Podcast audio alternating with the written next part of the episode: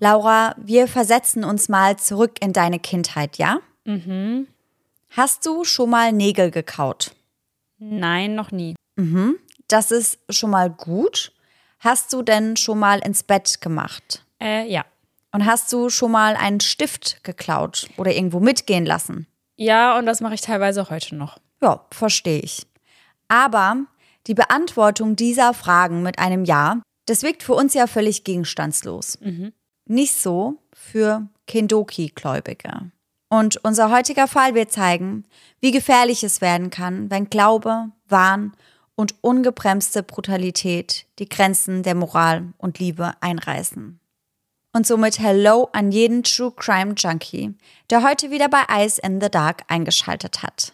Sarah und ich erzählen uns hier jeden Sonntag einen wahren Kriminalfall aus aller Welt und wechseln uns dabei immer ab. Und ich bin so unglaublich gespannt auf deinen heutigen Fall. Bei unserer Recherche konzentrieren wir uns hauptsächlich auf Internetquellen. Das bedeutet, wir lesen Dutzende Artikel, schauen uns Videos zu den Prozessen an und im besten Fall besorgen wir uns ein dazugehöriges Buch, falls vorhanden. All die daraus gesammelten Informationen, die packen wir dann für euch in unsere jeweilige Folge. Und wenn euch das Endergebnis gefällt, ihr wisst ja, dann lasst gerne eine Bewertung und ein Abo da. Laura, ich gehe mal davon aus, dass die Begrifflichkeit Kindoki dir nicht unbedingt etwas sagt, oder? Gar nichts. Was stellst du dir denn aktuell darunter vor? Also jetzt im Zusammenhang mit deinen Fragen, weil ich hatte eben was im Kopf, was jetzt aber irgendwie wieder weg ist. Ich kann da gar nicht so richtig was greifen, ehrlich gesagt. Ja, verstehe ich, ging mir ganz genauso. Ich bin mal gespannt, ob es dir nach der heutigen Folge anders geht, weil ich finde es selbst nach der Recherche zu meinem Fall immer noch sehr schwer zu begreifen. Etwas, was meinen heutigen Fall betrifft, womit du dich auf jeden Fall mehr identifizieren kannst als mit Kondoki, ist die Weihnachtszeit. Denn ich habe mir extra einen Fall ausgesucht, der über die Weihnachtsfeiertage spielt. Und ich war mir da wieder ein bisschen unsicher, ob ich das machen soll, weil auf der einen Seite finde ich das irgendwie makaber. Ja. Auf der anderen Seite finde ich, kann man sich dadurch einfach mehr in die Fälle reinversetzen, wenn auch die Umstände so ein bisschen ähnlich sind. Weißt du, was ich meine? Ja, voll, weil es ist ja genau dann die Zeit und dann ist man irgendwie noch mehr drin in der Story. Ja, ja, ja. Und generell muss ich sagen, dass ich so die Winterzeit oder die Vorweihnachtszeit richtig arg als Podcast-Zeit nutze. Also ich höre richtig, richtig, richtig viel Podcast gerade. Ich finde es richtig nice, wenn man sich da so schön aufs Sofa kuscheln kann. Am besten mit einem Pumpkin Spice Latte. Ja. Am besten mit einem guten Podcast und vielleicht einer Wärmi. Ja. Ja, und ich finde gerade für True Crime, für das Genre, ist das einfach die perfekte Jahreszeit. So Ja. Draußen wird es schnell dunkel, man kann sich wirklich, wie du gesagt hast, einkuscheln und sich dann den Podcast auf die Ohren hauen. Und deswegen haben Laura und ich auch lang überlegt, ob wir eine Weihnachtspause einlegen sollen oder nicht. Und haben uns dann ganz bewusst dagegen entschieden, weil wir dachten, dann habt ihr endlich mal frei und könnt uneingeschränkt Ice in the Dark hören. Und dann würden wir Pause machen. Da würdet ihr euch auch denken, ja, danke für gar nichts. Ja, wirklich so. Und deswegen haben wir uns entschieden, dass wir dieses Jahr komplett durchziehen. Das heißt, ihr bekommt am 24. sogar eine Folge von uns. Und vielleicht schaut ihr die darauf folgenden Tage auch ab und zu mal in den Podcast-Player eures Vertrauens. Denn da kommt noch was Kleines für euch. Eine Art kleines Weihnachtsgeschenk. Ja, seht ihr mal, statt einer Pause haben wir dann gedacht, hauen wir extra raus. Das heißt, entweder macht ihr hier die Glocke an oder ihr folgt uns auf Instagram, denn da werdet ihr auf jeden Fall auch mitbekommen, sobald sich etwas tut. Und generell lohnt sich das gerade, weil ich glaube, wir haben das noch gar nicht im Podcast erwähnt, oder? Nee, mm. Wir machen dort gerade einen Adventskalender, einen Adventskalender. Ja. Das hört sich halt völlig weird an, wenn du das aussprichst, ja, aber halt für EITD, Eyes in the Dark. ja. Das war mein kreativer Einfall. Ja, Ich finde, das sieht auch schön aus so als Titel Ja, immer. schön sieht's aus, aber wenn du es aussprichst, ist es halt nicht so geil. Ist schwierig. Adventskalender. Ja. Naja, kann man machen. Auf jeden Fall gibt's da entweder jeden Tag ein neues Reel mit Weihnachtsfällen, also mit True Crime Fällen, die rund um die Weihnachtszeit spielen. Oder aber es gibt etwas zu gewinnen. Ja, und da haben wir ganz viele unterschiedliche Gewinne für euch mit dabei. Ja, und da kommt auch noch einiges. Also, mhm. wenn ihr jetzt auf Instagram geht, da findet ihr uns übrigens unter eyesindthedark.podcast, dann habt ihr natürlich schon das ein oder andere Gewinnspiel verpasst. Aber da kommt auch noch einiges. Yes. Und wir freuen uns natürlich sehr, wenn ihr da mal vorbeischaut. Und dann würde ich sagen, starten wir in die heutige Folge, oder? Ja, bitte. Bevor wir aber mit meinem heutigen Fall beginnen, möchte ich eine Warnung aussprechen. Dieser Fall ist ziemlich grafisch und schrecklich. Wahrscheinlich ist es mit einer der schrecklichsten Fälle, über die ich jemals gesprochen habe. Denn hier geht es um die systematische Folter eines Kindes. Genaue Triggerwarnungen findet ihr bei uns auch immer in den Folgenbeschreibungen. Im Jahr 2010 geht es für den 15-jährigen Christy Bamu und seine vier Geschwister. Er hatte zwei Brüder, einen älteren Bruder, der 22 Jahre alt war und Eves hieß, und einen jüngeren Bruder, der 13 Jahre alt und autistisch war, sowie zwei Schwestern, die 20-jährige Kelly und eine jüngere, 11 Jahre alte Schwester nach London. Die Namen der beiden jüngeren Geschwister werden aus Datenschutzgründen nicht genannt, da sie zum Tatzeitpunkt noch minderjährig sind. Alle fünf freuen sich, die Weihnachtszeit in London zu verbringen. Denn dort besuchen sie ihre älteste Schwester Magali und ihren mittlerweile Verlobten Eric Bikubi. Außerdem ist London um die Weihnachtszeit natürlich wunder wunderschön. Von pompös geschmückten Weihnachtsmärkten und Weihnachtsshopping bis hin zu Schlittschuhbahnen unter freiem Himmel und Dutzenden Weihnachtsveranstaltungen gibt es in London zu Weihnachten zahlreiche magische Momente zu erleben. Die ganze Stadt erleuchtet strahlend hell unter etlichen Lichterketten, die über die Straßen gespannt sind und wirkt wie aus einem der Weihnachtsfilme, die wir uns zu dieser Jahreszeit so fleißig anschauen. Also ich wollte schon immer zur Weihnachtszeit nach London, aber jetzt nach deiner Beschreibung noch mal mehr es ist wirklich wunderschön in London mhm. zur Weihnachtszeit. Also ich mag London ja generell sehr gern, ja. aber zur Weihnachtszeit ist das wirklich richtig magisch. Doch nicht nur darauf freuen sich die Geschwister. Vielmehr erfreut sie der Grund für ihre Reise nach London. Denn sie besuchen ihre große Schwester, die 29-jährige Magali Bamu, und deren Freund Eric Bikubi Wobei ich viel eher ja Verlobter sagen sollte, denn dieser hatte gerade ganz frisch um Magalies Hand angehalten und sie hatte die Frage aller Fragen mit Ja beantwortet. Für die Bamus gibt es also gleich zwei Gründe, die Liebe zu feiern. Die Verlobung ihrer Schwester und Tochter und Weihnachten, das Fest der Liebe. Magali Bamu wurde am 21. Februar 1993 in Zaire, der heutigen Demokratischen Republik Kongo, als erstes Kind von Pierre und Jacqueline Bamu geboren.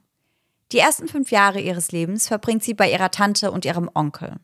1988, als sie fünf Jahre alt ist, holen ihre Eltern Pierre und Jacqueline sie jedoch ab und fliehen vor dem dort herrschenden Bürgerkrieg und lassen sich dann in Paris nieder eine bessere, sichere Zukunft, bessere schulische und berufliche Möglichkeiten, ein besseres Leben.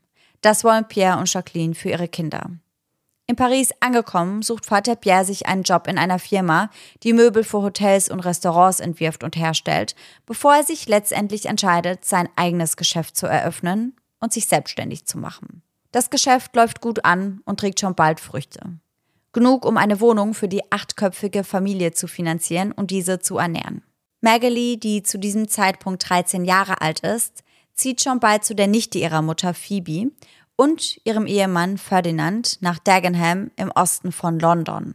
Die beiden versprechen Pierre und Jacqueline, dass sie sich gut um Magali kümmern würden. Ein Versprechen, das sie nicht halten. Denn die beiden sind nicht sonderlich über Magalis Einzug erfreut was sie diese deutlich spüren lassen. Magali kostet sie Zeit und Geld. Etwas, was den beiden schon bald sauer aufstößt. Sie behandeln Magali nicht wie ihre Nichte, die sie gern haben, sondern vielmehr wie eine Haushälterin, um nicht Sklavin zu sagen.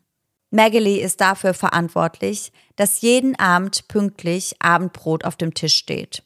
Sie lassen sie den kompletten Haushalt schmeißen, die Böden schruppen und vieles mehr. Nachdem Magali erfolgreich die Schule beendet hat, sucht sie sich einen Job. Erst arbeitet sie als Empfangsdame, später als Zahnarzthelferin. Und dann lernt sie ihren Eric kennen. Eric Bikubi. Und zwar durch einen gemeinsamen Freund. Eric ist Fußballtrainer und die beiden klicken auf Anhieb. Ihre Beziehung fängt wunderschön an, aber leider hält diese harmonische und liebevolle Phase zwischen den beiden nicht sehr lang an. Schnell zeigt Eric sein zweites Gesicht. Er wird äußerst eifersüchtig, dazu übergriffig und vor allem kontrollierend. Beispielsweise verbietet er Magalie fortan Make-up aufzutragen. Er lässt sie ihre Freunde nicht mehr sehen und sorgt damit, dass er sie nicht mehr ohne ihn ausgehen lässt, dafür, dass Magalie sich immer mehr von ihren Freundinnen entfernt. Dazu kommt, dass Eric sie immer wieder klein macht. Ständig sagt er ihr, wie dumm und schwach sie sei trichtert ihr das förmlich ein. Später würde Magalie sagen, dass man als junger Mensch sehr beeinflussbar sei. Und wenn man solche Dinge immer und immer wieder hören würde, dann würde man irgendwann anfangen, diese zu glauben. Bis man wirklich so über sich selbst denkt. Ihre Eltern und Freunde bekommen davon nichts mit. Ganz im Gegenteil. Magalies Eltern lieben Eric. Sie nehmen ihn als einen von sich auf. Er gehört zur Familie. Er nennt sie sogar Mama und Papa und sie vertrauen ihm blind. Wovon sie auch nichts wissen, ist Erics Obsession mit Kindoki. Ich weiß nicht, wie das jetzt ist, aber damals war der Glaube an Hexerei im Kongo wohl ziemlich weit verbreitet. Magalie hingegen war ja seit sie fünf Jahre alt war in Europa aufgewachsen und betrachtet sich, wie sie selbst sagt, als eine westliche Frau. Sie weiß rein gar nichts über Hexerei und Kindoki und glaubt demnach auch nicht wirklich daran. Eric hingegen schon. Er wurde im gleichen Jahr wie Magalie 1983 im Kongo geboren. Da seine Mutter während der Geburt verstarb, wuchs er allein bei seinem Vater auf, der als Goldhändler arbeitete. Und sein Vater war ein regelrechter Kindoki-Fanatiker. Er lehrte Eric über diese Art von Hexerei. Auch sein Onkel, mit dem er ein extrem enges Verhältnis hatte, sprach regelmäßig mit ihm über Kindoki und Hexerei, bevor er starb. Dazu muss man sagen, dass Kindoki ein ziemlich isolierter Glaube ist, den es in dieser Form nur in der Demokratischen Republik Kongo gibt. Einige wenige Verfechter verbreiteten den Glauben an Kindoki in Großbritannien, als sie dorthin einwanderten und ihren Glauben mitnahmen. Doch ansonsten ist Kendoki eher unbekannt. Und wir schauen uns an dieser Stelle mal kurz an, was genau das überhaupt ist. Oh, da bin ich jetzt gespannt. Mhm. Kindoki wird von seinen Gläubigen als eine Art Hexerei oder Besessenheit durch böse Geister angesehen. In der Demokratischen Republik Kongo und unter kongolesischen Einwanderern in Europa ist dieser Glaube verantwortlich für das Aussetzen von Kindern und schmerzhaften Exorzismen von Erwachsenen und Kindern, die angeblich Opfer von Kindoki geworden sind. Der Glaube an Hexerei hat sich mit dem extremistischen Christentum verflochten und die Zahl der Prediger, die regelmäßig als Berater konsultiert werden und Kinder als besessen und dämonisch identifizieren, hat in den letzten Jahren zugenommen. Der Begriff Kendoki bezeichnete ursprünglich die Verfluchung anderer oder die Nutzung eines Geistes für eigennützige Zwecke. Im Laufe der Jahre hat sich der Begriff aber gewandelt und bedeutet nun einen Geist, der in einer Person wohnt und entfernt werden muss. Also wie im klassischen Besessenheitsgedanke eigentlich. Sky News sprach in einem Interview mit dem 14-jährigen Lionel Parker McCullough, der vom Pastor seines Vaters der Besessenheit beschuldigt wurde, nachdem er sich einen Stift geliehen hatte. In diesem Interview sagt der Junge, ich hatte kein Kindoki, aber man sagte mir, ich hätte es. Ich hatte damals nicht das Wissen, das ich jetzt habe, also habe ich es einfach akzeptiert. Er wurde regelmäßig geschlagen, wurde behandelt in einer Praxis, von der man annimmt, dass sie Kindoki austreiben soll. Einige Kinder werden ausgehungert, andere bei rituellen Praktiken verbrannt. Und besonders gefährlich sind meiner Meinung nach auch die Kriterien, anhand derer Kindoki diagnostiziert wird. Als besessen gelten Kinder beispielsweise aufgrund von banalen Dingen wie Nägelkauen, Bettnässen oder dem Klauen eines Stiftes. Vor allem glaube ich, kenne ich niemanden, der als Kind nicht gebettnässt hat. Ja, das ist eben etwas ganz Natürliches. Ja. Und das kann man ja auch gar nicht kontrollieren. Und das kann dann so brandgefährlich werden. Ja, heftig. Wenn ein Kind als Kendoki besessen diagnostiziert wird, wird dies in der Regel von einem religiösen Führer oder einem Ältesten festgestellt und dann werden eben Schritte unternommen, um das Kind von dem bösen Geist zu befreien, der von ihm Besitz ergreifen möchte. Und das sind Dinge wie Exorzismen, Prügel, Hungern lassen, Untertauchen in Wasser oder indem man ihm überhaupt kein Wasser zu trinken gibt und die Kinder dehydrieren lässt. Entzug von Essen und Trinken sind hierbei besonders häufig, genauso wie Schläge und teilweise sogar Verstümmelungen.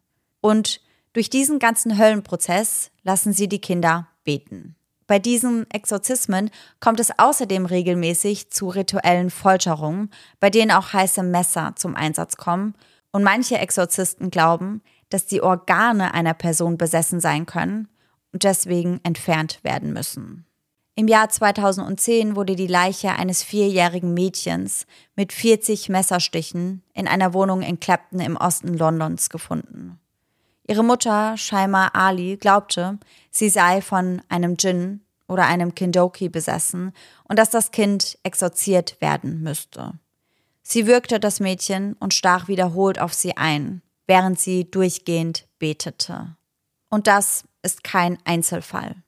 Einem Bericht aus dem Jahr 2012 zufolge hat der auf Hexerei basierende Kindesmissbrauch im Vereinigten Königreich zugenommen, da sich der Glaube an diese hexenartigen Dinge, wie zum Beispiel Kindoki, in den letzten Jahren verbreitet hat. In den letzten zehn Jahren gab es 83 gemeldete Fälle von auf Hexerei basierendem Kindesmissbrauch mit durchgeführten Ritualen wie Exorzismus und Folter. Das Untersuchungskommando für Kinder im schottischen Yard berichtet, dass diese Fälle unter anderem Maßnahmen wie Schlafentzug, gewaltsames Rasieren des Kopfes, Hungern lassen und Zwingen zum Trinken unbekannter Flüssigkeiten beinhaltet. Es wird übrigens angenommen, dass der böse Geist während der Besessenheit von dem Kind Besitz ergriffen hat, so dass das Kind den Schmerz der schrecklichen Verstümmelungen und Schläge nicht mehr spüren kann.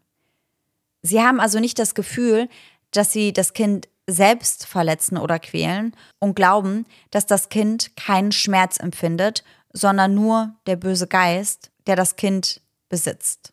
Das ist natürlich nicht der Fall und das Kind muss all diese schrecklichen Verstümmelungen, Schläge und Folterungen über sich ergehen lassen. Zurück zu Eric und Magali. Im Laufe ihrer Beziehung spricht Eric des Öfteren mit Magali über Kindoki. Es wird immer deutlicher, dass er von Zauberei und Hexerei besessen ist. Hierbei spricht er unter anderem über seine Kindheit, in welcher er häufig Ratten gesehen hätte, die aber außer ihm niemand sah. Etwas, was seine Familie glauben ließ, dass Eric selbst von Kindoki besessen sei. Und wir schauen uns Eric und dessen Kindheit an dieser Stelle kurz etwas genauer an. 1990, als Eric sieben Jahre alt war, floh er mit seinem Onkel nach London, um dem im Kongo herrschenden Krieg zu entfliehen. Also genau wie bei Magali und ihrer Familie. Immer wieder trichtert sein Onkel ihm seinen starken Glauben an Kindoki ein. Regelmäßig. Bis er im Jahr 2000 an den Folgen seiner AIDS-Erkrankung stirbt. Trotz Erics schwieriger Erziehung findet er schnell etwas, was ihm Halt gibt. Seine Leidenschaft für Fußball. Als er aufhört, selbst aktiv zu spielen, wird er Fußballtrainer mit der Vision, eines Tages seine eigene Akademie zu eröffnen. Vier Jahre nach dem Tod seines Onkels im Jahr 2004 lernt Eric Maggie kennen. Und wie ich bereits erwähnt habe, sie verstanden sich auf Anhieb. Doch die Beziehung zwischen den beiden wird sehr schnell bitter. Sie führen eine sehr unbeständige Beziehung mit vielen Auf und Abs, mit vielen On und Offs. Magali sagt später, dass Eric während der Beziehung immer besessener von Zauberei und Hexerei wurde und dass er schließlich davon überzeugt war, ständig gegen etwas Böses kämpfen zu müssen. Zu dieser Zeit wird er von schlimmen, ziemlich lebhaften Träumen von seinem Bruder geplagt, welcher ihn im Schlaf erwürgt. Um sich von dem zu befreien, was er für böse Geister hielt, zog er innerhalb von London in viele verschiedene Wohnungen um diese Geister eben zu vertreiben oder loszuwerden. Doch das funktionierte nicht, so dass er begann, nigerianische Pastoren um Hilfe zu bitten. Magali hingegen nahm seine Ängste vor Kindoki kaum ernst.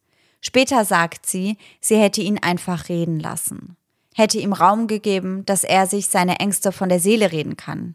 Nicht mehr und nicht weniger hätte sie unternommen, denn sie selbst glaubte ja nicht daran.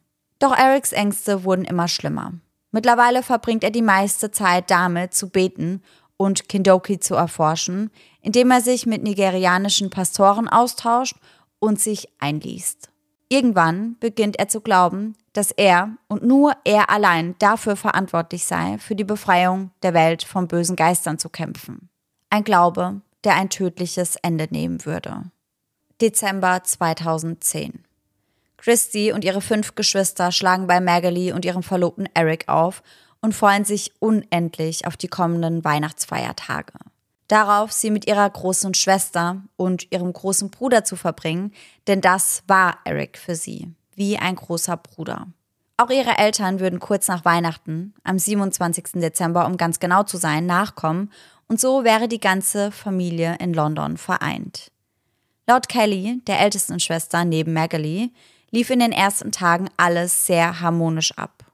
Doch dies ändert sich schlagartig. Plötzlich switcht es von einer harmonischen Familienzusammenkunft in eine äußerst brenzlige Situation. Denn Eric und Magali bezichtigen alle fünf Geschwister, besessen zu sein. Sie würden Kindoki in ihr Haus bringen. Und ich glaube, die meisten der Geschwister wussten zu diesem Zeitpunkt nicht einmal, was Kindoki ist. Kelly, die älteste Schwester, wusste es und vielleicht hatten auch die anderen Älteren davon gehört, aber sie glaubten nicht daran, sie praktizierten es nicht und sie sprachen auch nie darüber. Aus diesem Grund reagieren die Geschwister sehr verwirrt und beginnen sich gegen die Anschuldigungen, die für sie völlig haltlos sind, zu wehren. Doch das würde sie nicht vor dem bewahren, was in den kommenden Stunden und Tagen auf sie zukommen würde. Stunden und Tage bestimmt von Folter. Die Geschwister werden zunächst gezwungen, ständig zu beten. Zusätzlich verweigern Magali und Eric ihnen Essen und Trinken. Drei Tage lang quälen Eric und Maggie alle fünf Geschwister. Immer wieder schlägt Eric sie, versucht sie sogar dazu zu zwingen, aus einem der Fenster zu springen, um zu sehen, ob sie fliegen können. Kelly sagt später, egal wie sehr sie ihn anflehten, mit der Folter und der Quälerei aufzuhören, er machte weiter. Immer wieder fragt er sie, ob sie Hexen seien. Kelly sagt, sie hätten wieder und wieder verneint, doch Eric hätte ihn einfach nicht geglaubt. Früh wird klar, dass Eric fest entschlossen ist, ihn die bösen Geister auszutreiben. Es kristallisiert sich schon bald heraus, dass er glaubt, dass die Geschwister nach London gereist seien, um ihn zu töten. Kelly sagt, dass sie ihm wieder und wieder gesagt hätten, dass sie keine Hexen seien. Sie wissen nicht einmal, wovon er sprach aber das ist Eric egal, denn er ist sich sicher. Und Magali zieht mit. Sie schauten zu ihrer älteren Schwester Magali auf, doch diese unternimmt nichts gegen die Folter. Sie ist zu 100 Prozent auf Erics Seite. Ihre ältere Schwester, die immer jemand war, in dessen Nähe sie sich sicher fühlten und auf die sie sich so sehr gefreut haben. Schließlich gestehen Kelly und ihre elfjährige Schwester, Hexen zu sein, um den Schlägen und der Folter zu entgehen. Etwas, was erstaunlicherweise Wirkung zeigt. Bei Christy, der sich seinen Schwestern anschließt, trägt dies leider keine Früchte. Die grauenvolle Folter geht weiter. In derselben Nacht, in der die Schwestern gestanden, Hexen zu sein, kommt es dann zu einem für Eric ausschlaggebenden Vorfall. Und hier nur als kleine Side Note, es gibt unterschiedliche Berichterstattungen darüber, was genau passiert ist. In einigen Berichten heißt es, dass Christy geschlagen wurde und sich dabei unwillkürlich selbst einnässte. In anderen Berichten heißt es, dass er in dieser Nacht schlief und versehentlich ins Bett urinierte. Wie dem auch sei, er machte sich auf jeden Fall nass.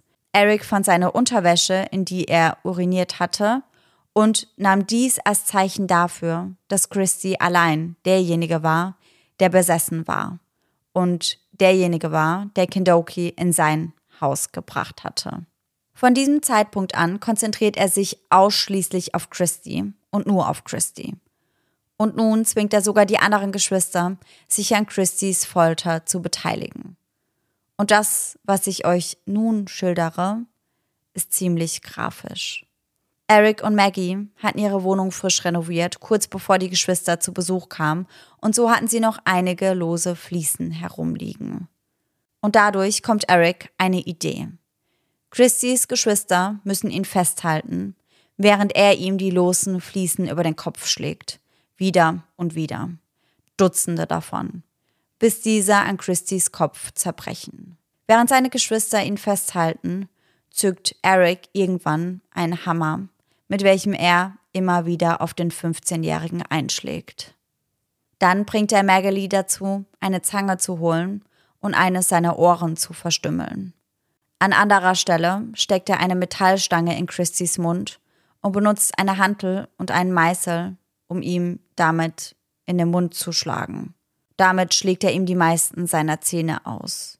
Drei, fast vier Tage lang misshandelt er den Jungen mit einem Hammer, einem Meißel einer Metallstange, einer Hantel, einem Stock und auch mit Messern, die sie benutzen, um ihm Schnitte am ganzen Körper und im Gesicht zuzufügen.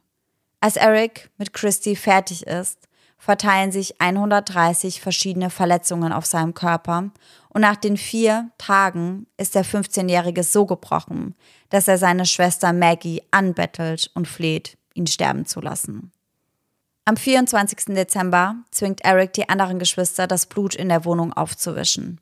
Hierbei lässt er laute Musik spielen und schreit sie durchgehend an. Einer ihrer Nachbarn von unten hört das und meldet dies der Hausverwaltung, welche dann einen Klempner schickt, um die Wohnung unauffällig zu überprüfen. Der Klempner begibt sich kurz darauf zu der Wohnung, betritt diese aber nicht.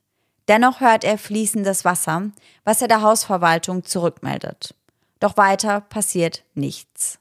Und das sollte nicht der einzige unbeantwortete Hilferuf bleiben. Mergeli selbst rief tatsächlich mehrmals ihre Eltern an, die wie bereits erwähnt noch immer in Paris waren und in den folgenden Tagen ebenfalls anreisen wollten. Ein paar Tage später, am 27. Dezember, ein weiterer Anruf. Dieses Mal zwingt Magali ihre Schwester Kelly mit einem Messer drohend ans Telefon. Sie solle ihren Eltern erzählen, was für eine tolle Zeit sie alle gemeinsam verbringen würden. Sollte ihnen erzählen, was sie alles unternahmen, während sie dort waren.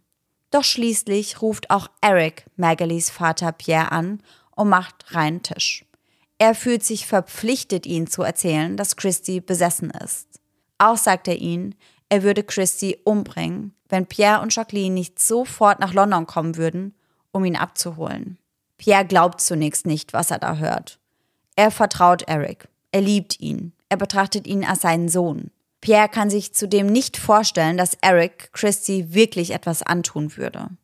Nie zuvor hatte er mitbekommen, dass dieser handgreiflich oder aggressiv wurde. Nie hätte er gedacht, dass Eric seinem Sohn etwas tun würde. Aus dem Nichts. Er und Eric hatten gemeinsame Zukunftspläne. Sie hatten vor, zusammen ein Restaurant in London zu eröffnen. So nah standen sich die beiden. Für Pierre hört sich das, was Eric ihm nun am Telefon sagt, also unglaublich an. Er kann es nicht ernst nehmen, denkt wahrscheinlich, es sei eine Art Scherz oder Streich, ahnt nicht, dass dem nicht so ist. Dennoch versuchen Pierre und seine Frau nach diesem Telefonat einen Mietwagen zu buchen um die fast sechsstündige Fahrt von Paris nach London zu bewältigen. Doch um die Weihnachtsfeiertage gab es keine verfügbaren Mietwagen mehr. Außerdem herrschte ein schlimmer Schneesturm. Keine Taxis, keine Möglichkeit von Paris nach London zu kommen. Es bleibt ihnen nichts anderes übrig, als die zwei Tage bis zum 27. zu warten, an dem sie ursprünglich anreisen wollten. Gegen Ende der fast vier Tage andauernden Folter zwingen Eric und Maggie die fünf Kinder in die Badewanne.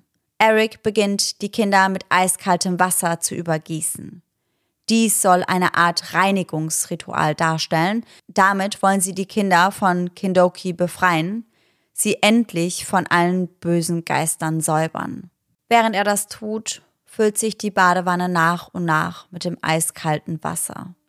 Christy spürt das kaum noch. Er ist sowohl geistig als auch körperlich erschöpft. Vier endlos lange Tage der Folter lagen hinter ihm. Über 130 verschiedene Verletzungen zieren seinen schlimm zugerichteten Körper. Christy ist ausgehungert.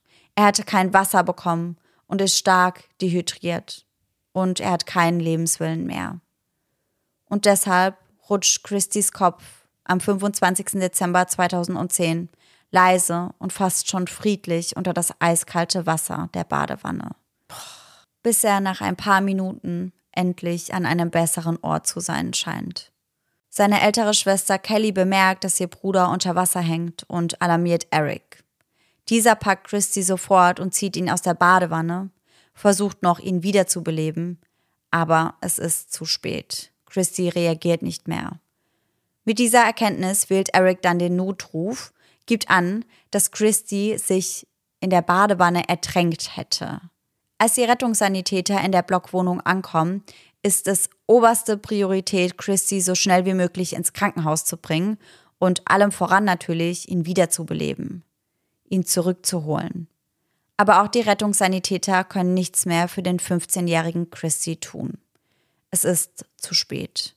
Christy ist bereits tot, als sie um 20 Uhr am Tatort ankommen. Kelly Barmo, die nach Magali älteste Schwester, die erneut die Nummer ihres Vaters Pierre wählt, ist es, die ihm sagt, dass Christy tot ist. Gleichzeitig mit den Sanitätern treffen auch Beamte der Polizei am Tatort ein. Und dieser gleicht einem absoluten Schlachthof. Die komplette Wohnung ist in Blut getränkt. Es ist auf dem Boden und auf den zerbrochenen Fliesen, die ebenfalls alle blutverschmiert sind. In der Wohnung finden die Beamten außerdem verschiedene Tatwerkzeuge.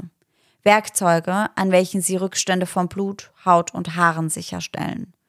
Auf dem Boden liegen Dutzende Kissen, allesamt sind mit Blut befleckt. Gleiches gilt für die Vorhänge in der Wohnung, welche selbst ein einziges Chaos darstellt. Eric und Magali werden noch vor Ort verhaftet und wegen Mordes und gefährlicher Körperverletzung in zwei Fällen angeklagt. Beide bekennen sich der Körperverletzung für schuldig, berufen sich jedoch auf verminderte Zurechnungsfähigkeit. Eric Bikubi aufgrund von Hirnschäden, was jedoch mit folgenden Worten abgelehnt wird.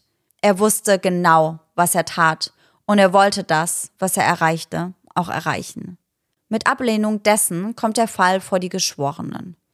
Die Jury im Prozess gegen Eric Bikubi setzt sich aus sieben Frauen und fünf Männern zusammen. Doch der Richter verordnet später, dass sie aufgrund der grausamen Beweise für dieses schreckliche Verbrechen vom weiteren Dienst als Geschworene entbunden seien. Den Geschworenen wurden zunächst grauenvolle Bilder gezeigt, die vom Tatort geschossen wurden. Diese zeigen unter anderem die blutverschmierte Zange, die laut Staatsanwalt, Zitat, mit Sicherheit verwendet wurde, um Christie schlimme Quetschverletzungen zuzufügen. Der Griff und die Klinge eines Meisels, die ebenfalls im Wohnzimmer der Wohnung gefunden wurden, waren ebenfalls blutverschmiert, sagt er. Was Christie und seine Geschwister in den Tagen vor dem ersten Weihnachtsfeiertag erdulden mussten, war nichts weniger als eine brutale und grausame Folter, sagt er vor Gericht. Richter David Patchett vertagt den Fall auf nach dem Wochenende und richtet sich an die Geschworenen, die laut ihm eine grausame Geschichte gehört hätten. Er sagt, es ist wahrscheinlich, dass Emotionen darüber aufkommen, was Christie passiert ist und möglicherweise auch Wut. Aber die einzige Möglichkeit, den Fall fair zu verhandeln, besteht darin, die Emotion beiseite zu lassen und den Fall ruhig und rational zu betrachten. Leichter gesagt als getan. Im weiteren Verlauf des Prozesses behauptet Erics Verteidigung, dass seine Hirnverletzung, seine kulturelle Erziehung und seine Schizophrenie seine Verantwortung für seine Tat schmälern würden. Magalies Verteidigung behauptet, sie sei manipuliert worden. Sie selbst hätte nicht an Hexerei oder Kindoki geglaubt, Eric hätte sie mitgerissen.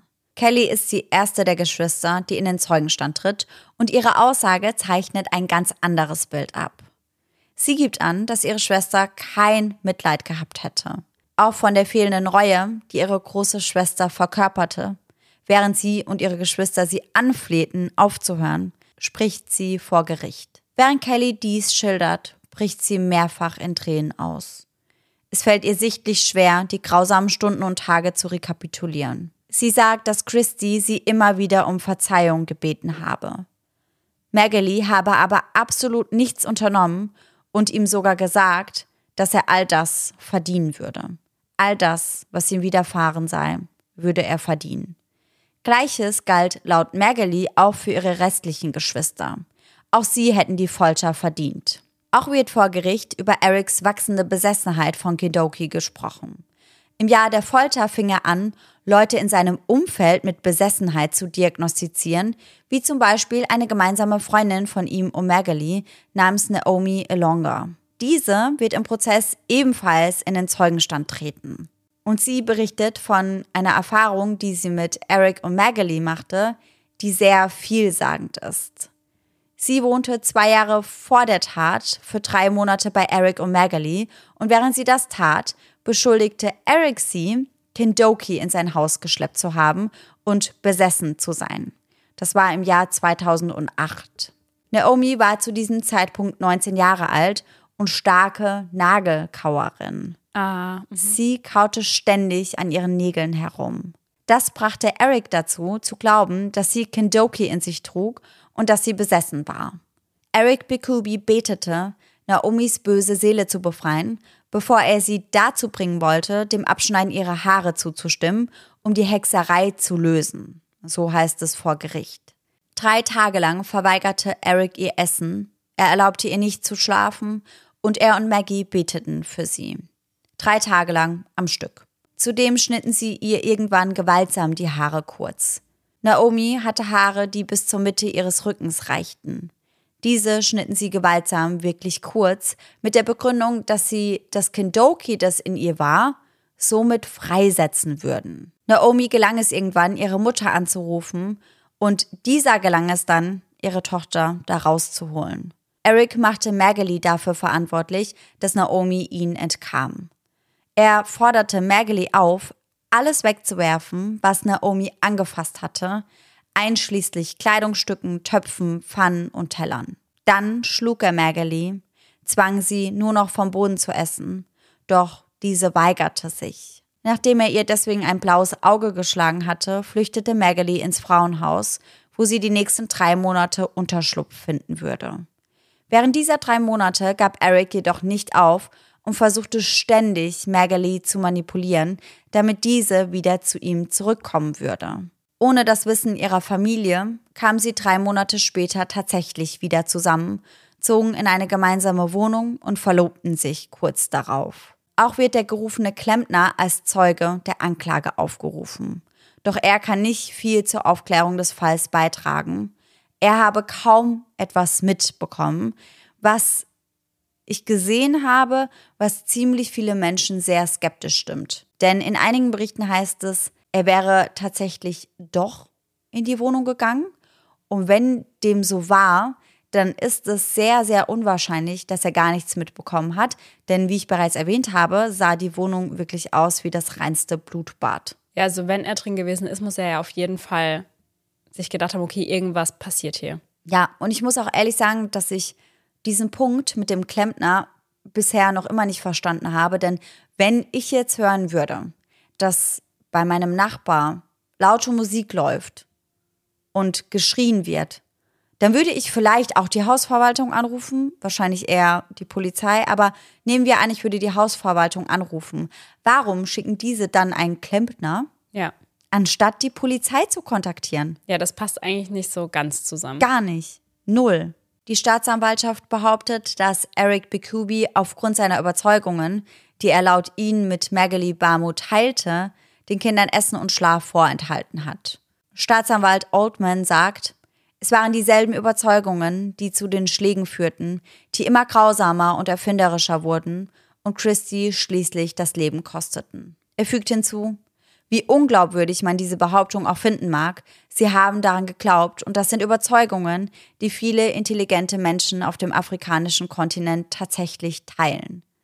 Bezogen auf Magali sagt er, Sie hat ihn nicht nur durch ihre Anwesenheit ermutigt, sondern, was noch wichtiger ist, sie hat ihn durch ihre Worte und Taten unterstützt und ermutigt, ihren eigenen Bruder zu Tode zu prügeln. Er sagt vor Gericht, dass es Eric Bikubis und Magali Bamus tiefer Glaube an Hexerei und Kindoki war, der sie dazu brachte, Christy vier Tage lang mit einer Zange, einem Meißel, einem Hammer und Metallstang zu quälen und schließlich zu töten. Das Kind wurde, wie er sagt, auf dem Badezimmerboden ihrer Wohnung in Forest Gate mit über 100 Verletzungen aufgefunden. Darunter tiefe Schnitte und Blutergüsse über den ganzen Körper verteilt, ebenfalls im Gesicht. Mehrere seiner Zähne fehlten. Der Vorsitzende Richter David Patchett betont, dass der Fall besonders schwerwiegend sei, auch aufgrund des sadistischen Verhaltens der Angeklagten. Er sagt, Zitat, es handelt sich um fortdauernde Folter, die körperliches und seelisches Leiden vor dem Eintreten des Todes hervorrief. Der Angeklagten Magali Bamu sagt der Richter, dass er ihrer Version, wonach sie nicht an Hexen und Kindoki glaube und von ihrem Freund zur Tat gezwungen worden sei, nicht glauben würde. Eric Bekubi wird schließlich zu einer Mindeststrafe von 30 Jahren und Magali zu einer Mindeststrafe von 25 Jahren verurteilt. Der Richter sagt dem Paar, der Fall sei sehr sadistisch und der Glaube an Hexerei, auch wenn er echt sei, könnte den Angriff und die Tötung eines anderen Menschen niemals entschuldigen. Christys Tod riss ein riesiges Loch in die einst so glückliche Familie. Er hinterlässt tiefe Trauer und die Fragen nach dem Warum und was wäre gewesen, wenn. Pierre Bamu, Christys Vater, fällt es noch immer schwer zu verstehen, wie seine älteste Tochter einem ihrer jüngeren Brüder so etwas antun konnte. Es fällt ihm auch schwer zu begreifen, wie der Partner seiner Tochter, Eric Bikubi, ein Mann, den er in seiner Familie willkommen hieß, das Argument der Hexerei anbrachte, um zu rechtfertigen, was das Paar dem Jungen antat. Eric hatte unser Vertrauen, sagt Pierre später in einem Interview. Er hatte unser Vertrauen. Er sagt weiter, um meine Tochter glücklich zu machen, habe ich Eric als Teil unserer Familie akzeptiert. Aber leider hat er uns den Tod gebracht. Und das ist eine Schande. Er brachte mehr als nur Schande. Er brachte so viel Grauen mit sich, dass drei der Kinder noch immer in Therapie sind. Sie waren nicht nur Zeugen solcher Grausamkeiten, sondern wurden auch dazu gezwungen, sich an der Folterung ihres eigenen Bruders zu beteiligen. Er sagt abschließend, das ist also der Rhythmus meines Lebens. Immer nach vorne schauen. Ich sehe die Dinge immer vor den anderen. Ich sehe Dinge, die andere Menschen nicht sehen. Aber Christys Tod habe ich nicht kommen sehen, weil ich jemandem vertraut habe, dem ich nicht hätte vertrauen dürfen. Die letzten Worte, die er von seinem geliebten Sohn Christy hörte, waren am Telefon. Christy flehte seinen Vater an, wenn er ihn nicht abholen würde, würde Eric ihn umbringen. Es war der letzte von 45 Anrufen aus London in einem Zeitraum von sieben Stunden, der kurz nach Mitternacht am ersten Weihnachtstag getätigt wurde und der letzte Anruf sein würde, den Christy jemals getätigt hat. Boah, also als du am Anfang gesagt hast, das ist einer der schlimmsten Fälle, den du je erzählt hast, mhm. sehe ich total. Also ich finde das Verbrechen so brutal und dass das noch von Leuten ausgeführt wurde, denen Christy vertraut hat. Ich meine, die haben sich so auf das Weihnachtsfest gefreut und einfach sich darauf gefreut, da Zeit mit ihrer Schwester und Eric zu verbringen und dass das dann in so einem Höllentrip enden würde. Also ich glaube, damit hätte niemand gerechnet. Das kann man sich, glaube ich, gar nicht ausmalen. Mhm. Weil, wie ich das ja auch gesagt habe, sie hatten ja ein extrem gutes Verhältnis zu Magali ja. und auch zu Eric. Die haben sich auf die beiden gefreut, die haben den beiden vertraut. Ja. Das war auch so eine Art Vorbildfunktion.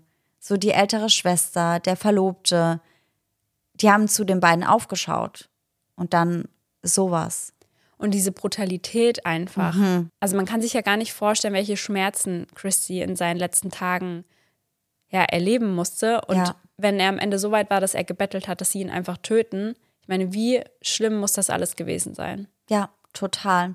Und ich muss auch ehrlich sagen, was mich bei dem Fall auch sehr aufwühlt und mich irgendwie auch wütend macht, ist die Tatsache, dass das hätte verhindert werden können, meiner Meinung nach. Ja. Und wirklich diese Frage, was wäre gewesen, wenn, die spukt mir die ganze Zeit im Kopf rum.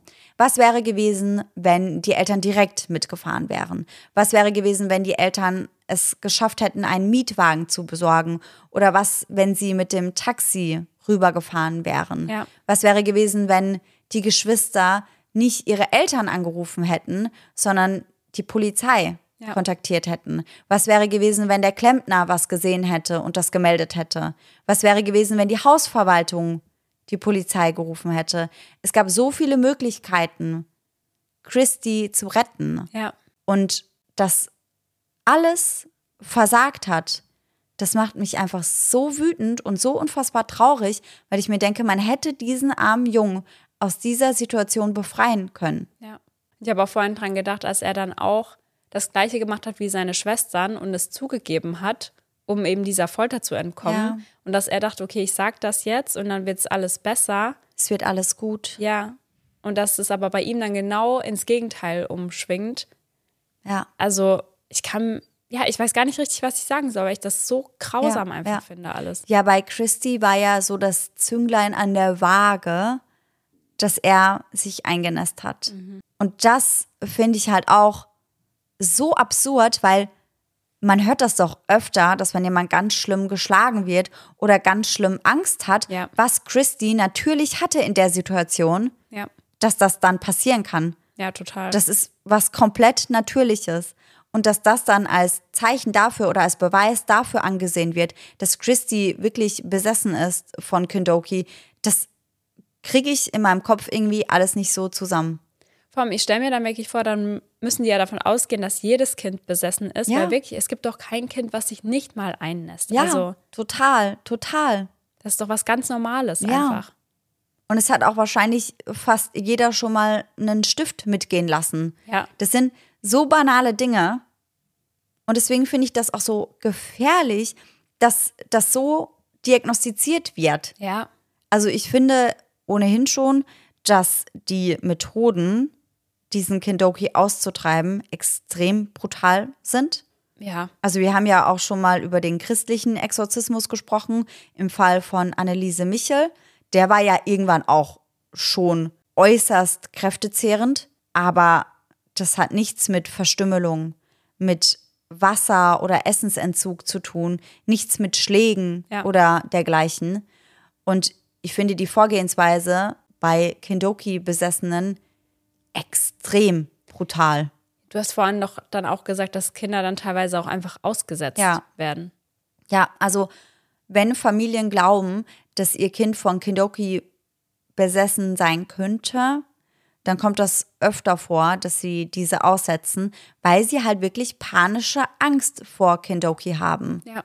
Und da sieht man mal wieder, dass Glaube auf der einen Seite was Schönes sein kann, aber in diesem Fall ist das halt wirklich krass gefährlich Ja. und endet letztendlich tödlich. Und das haben wir ja auch nicht unbedingt selten Ja. dass Glaube tödlich enden kann. Ja, vor allem, wenn die Menschen, die das dann ausführen, ja wirklich davon ausgehen, sie tun dem Kind eigentlich gar nicht weh. Ja, Ich meine, das ist dann halt auch so ein Punkt, weil dann, ja, dann denkst du halt, ja, der hat ja keine Schmerzen, das ist ja nicht eigentlich wirklich das Kind, sondern ja, das ist halt schon heftig. Ich meine, ich sehe das genau wie der Richter. Das ist keine Entschuldigung. ja, absolut. Nur weil man eben stark daran glaubt, heißt das nicht, dass man das so umsetzen darf. Und ich finde auch, dass es Eric und Magali bewusst hätte sein müssen, dass das nicht geht und dass das, was sie machen, absolut falsch ist. Aber wenn sie halt wirklich geglaubt haben, dass sie ihm so helfen würden, dann ist das halt auch irgendwie schlimm. Ich frage mich halt auch die ganze Zeit, ob Magali wirklich da auch so dran geglaubt hat oder ob sie irgendwann auch einfach Angst hatte, irgendwie sich gegen Eric zu Wehr zu setzen. Ja, das habe ich mich auch gefragt. Und ich finde das sehr schwer einzuschätzen, weil ich will ihr nicht absprechen, dass sie so arg Angst vor ihm hatte, dass sie sich nicht getraut hätte, was zu machen. Ich kann mir schon vorstellen, dass sie so Angst hatte, dass sie nicht wusste, wie sie reagieren soll oder wie sie aus der Situation rauskommen soll. Andererseits finde ich halt auch, wenn du siehst, wie dein 15-jähriger Bruder so schlimm gefoltert wird, Ja. also spätestens da sollte, müsste es Klick machen, meiner Meinung nach. Ja. Ich kann es auch nicht einschätzen, ob sie an Kindoki geglaubt hat, ob Eric sie da vielleicht auch in den letzten Monaten so ein bisschen mit rein manipuliert hat und ihr das halt immer wieder eingetrichtert hat, so wie sein Onkel das damals halt bei ihm gemacht hat. Das kann ich irgendwie nicht einschätzen, aber ich fände es fast sogar noch schlimmer, wenn sie nicht daran glauben würde, weil dann war ihr auf jeden Fall mehr als bewusst, dass das, was sie da gerade machen, absolut verwerflich ist Ja. und gar nicht geht und hat dennoch nichts unternommen. Ich meine, du hast ja vorhin an einer Stelle gesagt, dass sie selbst gesagt hat, ja, in jungen Jahren ist man sehr beeinflussbar und wenn Ja. dir jemand was dauernd sagt, dann glaubst du das irgendwann. Und wenn sie ja auch fast nur noch Zeit mit Eric verbracht Ja. hat, weil sie ja dann auch keine anderen Freunde mehr hatte, weil er ja dafür gesorgt hat, dass sie nur Zeit mit ihm verbringt, dann kann ich mir schon vorstellen, dass er sie da auch so manipuliert hat, dass sie das irgendwann auch geglaubt hat. Ja, ja, ich kann mir das auch vorstellen. Möchte aber ehrlich an der Stelle auch sagen, dass ich das halt gar nicht als Rechtfertigung empfinde. Ja, nee. Das geht einfach zu weit. Sie hätte da einschreiten müssen. Ja. War also wirklich ganz, ganz, ganz grausamer Fall. Total, absolut. Und was sagst du eigentlich zu dem Strafmaß? Findest du das gerechtfertigt? Also ich bin ehrlich, ich hätte gedacht, dass es länger ausfällt. Hättest du gedacht, dass sie lebenslänglich bekommen, ohne die Möglichkeit auf Bewährung? Ja, ja. Ja. Und ich hätte auch gedacht, dass beide die exakt gleiche Strafe bekommen. Ich finde, durch die Entscheidung, wie das Strafmaß ausgefallen ist, sieht man auch so ein kleines bisschen, dass Maggie wahrscheinlich schon geglaubt wird, dass Eric, sag ich mal, der Initiator war. Ja. Aber ich weiß nicht unbedingt, ob ich das so entschieden hätte tatsächlich, weil ich finde halt dadurch, dass sie die große Schwester war, hatte sie auch noch mal ein bisschen mehr Verantwortung für ihre Geschwister, als Eric es gehabt hätte, meiner Meinung nach. Ich hätte auch gedacht, dass das Strafmaß gleich ausfällt und ich hätte mir auch vorstellen können, dass es höher ausfällt. Ich meine, nur weil sie nach 30 beziehungsweise 25 Jahren Bewährung beantragen können, heißt das ja nicht, dass das dann auch genehmigt Ja. wird. Das darf man ja nie vergessen. Aber ich finde alleine, dass sie die Möglichkeit haben, irgendwie nicht richtig. Das fühlt sich für mich bei dem Fall nicht richtig an. Ja, gerade aufgrund dieser extremen Brutalität, die da angewandt wurde. Ja, und auch, also gerade im Fall von Eric, weil ich da schon auch potenziell immer noch Gefahr sehe. Ja. Denn er hat ja damals angefangen, das hat er ja selbst auch so gesagt, Menschen zu diagnostizieren, die mit Kendoki befallen sind. Und warum sollte das nicht nochmal passieren? Ja, weil es ist ja zuvor dann auch passiert mit der Freundin, die da ein paar Monate Genau. bei denen gewohnt hat. Und sie hat halt das Glück, dass sie da rausgeholt wurde. Wer weiß, was da sonst noch passiert. Ja, und wer weiß, was nächstes Mal passiert. Ja. Und ich, ich weiß nicht, also ich finde, Eric ist schon eine Person, wo ich sagen würde, da muss man die Öffentlichkeit vor schützen, Ja, voll. weil er da halt wirklich so extrem drin ist. Und vielleicht gehört er dann nicht lebenslänglich ins Gefängnis. Vielleicht gehört er auch in eine psychiatrische Einrichtung. Wahrscheinlich bräuchte Eric psychologische Unterstützung. Aber so oder so finde ich es fahrlässig, ihn wieder auf freien Fuß zu setzen. Ja, sehe ich ähnlich. Und uns würde auf jeden Fall interessieren, was eure Meinung dazu ist. Also lasst uns die gerne bei Instagram da unter eisenthedark.podcast oder direkt unter dieser Folge. Da könnt ihr auf Spotify nämlich jetzt auch Bewertungen für schreiben. Und ich würde sagen, der Übergang von solchen Fällen zu unserem Gänsehaut-to-go-Moment ist immer super, super schwer. Boah, ja. Aber ich glaube, wir können einen Gänsehaut-to-go-Moment und somit ein bisschen Ablenkung nach diesem Fall gebrauchen. Ja, total.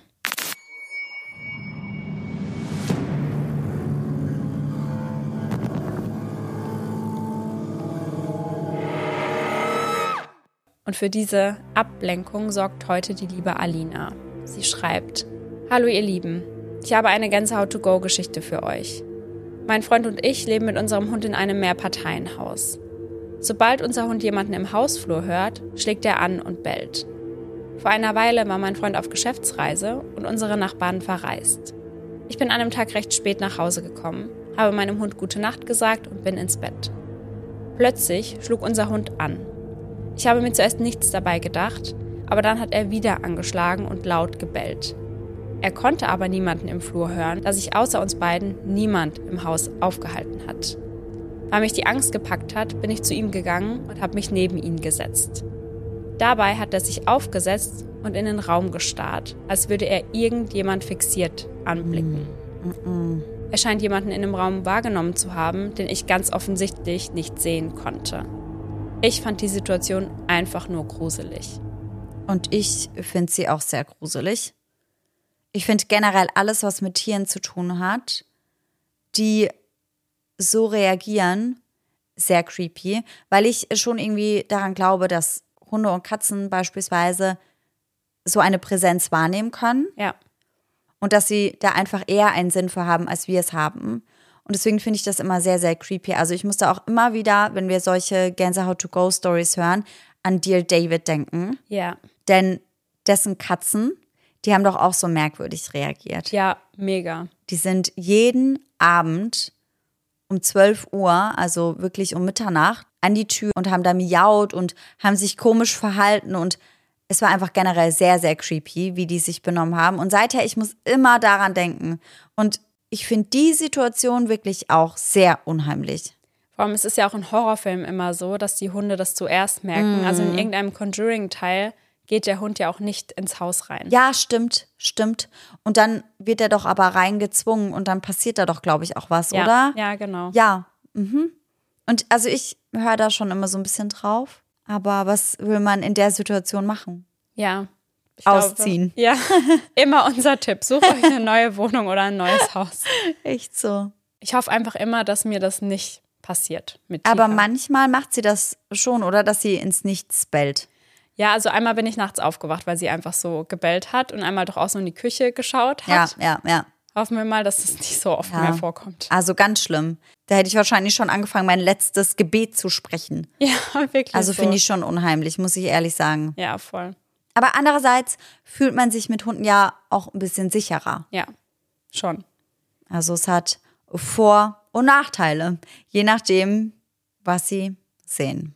Konzentrieren wir uns mal auf die Vorteile. Ja.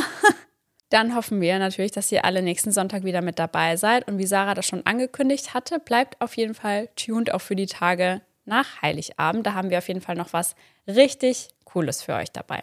Ja, und da freuen wir uns schon drauf. Und vor allem, richtig cool, unsere nächste Folge, die kommt ja am 24. raus, Ja. Heiligabend dann. Also, falls ihr irgendwann genug habt von euren Familien, dann könnt ihr euch AirPods zurückziehen und uns lauschen. Echt so AirPods rein und los geht's. Ja. Aber natürlich hoffen wir, dass ihr ein wunder wunderschönes Fest mit eurer Familie habt. Ja, auf jeden Fall. Vielleicht hört ihr uns dann ja zum Einschlafen. Oder beim Essen am Tisch. Ja, alle zusammen. Ja, genau. Das wäre cool. Ja. Wenn das jemand macht, bitte lasst uns das wissen. Und schickt uns Bilder davon und Echt Videos. so. Wie so Oma und Opa mit am Tisch sitzen und sind so, was ist denn das? Was passiert denn hier jetzt? Gott, oh Gott. ja. Dann hören wir uns auf jeden Fall nächsten Sonntag, ein Heiligabend, wieder. Und bis dahin, schöne Träume. Bis dann. Tschüss. Tschüssi. Wovon Sie auch nichts wissen, ist Erics Obsession mit Kentucky. Mit Punkt habe ich einfach geschrieben. Fertig. Mit. Mit, mit, mit, mit, mit, mit. Irgendeiner Chick, die nicht weiß, wie er ist. Oh nein, es tat nicht, dich mit ihr zu sehen. Mann. Das wäre eine Folge ohne Gesangseinlage. Ja, ist echt so. Keinerlei Mitleid mit ihm gehabt hätte. Wow. What was this? Nobody knows. Ist dein Hals? Drei Tage lang verweigerte, verweigerte, Verweigerte, ja. verweigerte, Arbeitete, ich habe das immer bei. Arbeitete gemacht. Tschüssi.